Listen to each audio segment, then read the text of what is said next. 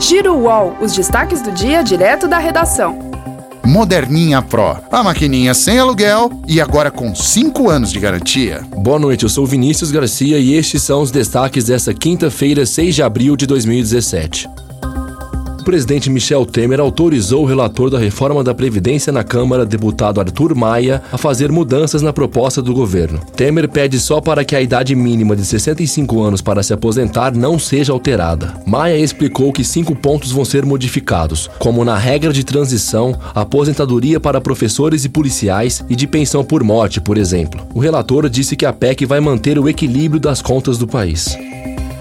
Michel Temer rebateu hoje as críticas que vem sofrendo do senador Renan Calheiros. Para o presidente, Renan sempre vai e volta nas opiniões sobre o governo. Em uma declaração mais forte, Temer disse que não pode ficar brigando com quem não é presidente. De acordo com informações da Folha de São Paulo, Temer rompeu com Renan. Nesta semana, o senador disse que o presidente passa a impressão de que não tem para onde ir. Renan afirmou ainda que, se continuar como está, o governo vai cair para um lado e o PMDB para o outro a Polícia Federal prendeu o presidente da Confederação Brasileira de Desportos Aquáticos, Coaraci Nunes, em uma operação para apurar um esquema de desvio de verba pública para a entidade. Investigações da PF apontam que cerca de 40 milhões de reais foram repassados para a CBDA. No esquema também estão envolvidos empresários e dirigentes.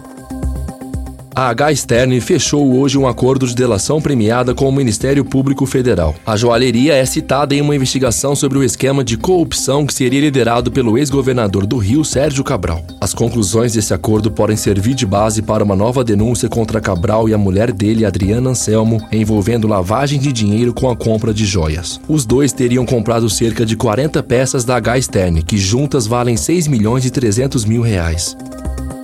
A Bovespa emendou a segunda baixa seguida e fechou em queda de 0,85% para 64.222,72 pontos. O resultado teve influência do mau desempenho das ações da Vale e do Banco do Brasil, que caíram mais de 2%. O dólar teve alta de 0,99%, cotado em R$ 3,146. Esse é o segundo avanço seguido da moeda americana.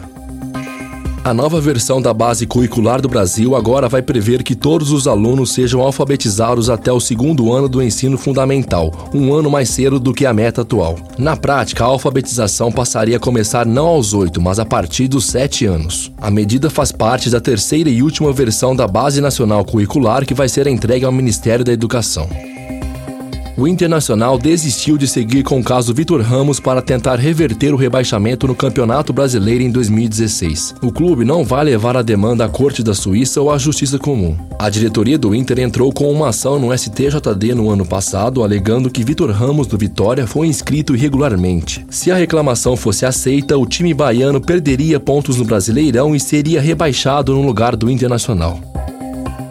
A virada cultural deste ano em São Paulo vai ter shows no Autódromo de Interlagos, na Zona Sul, no Sambódromo do AMB, na Zona Norte, e no Parque do Carmo, na Zona Leste. O evento está marcado para os dias 20 e 21 de maio, mas a Prefeitura ainda não anunciou as atrações. A Secretaria Municipal de Cultura conta com ao menos mais três semanas para fechar a estrutura da festa. Em dezembro do ano passado, o prefeito João Dória disse que o evento seria todo transferido para o Autódromo de Interlagos.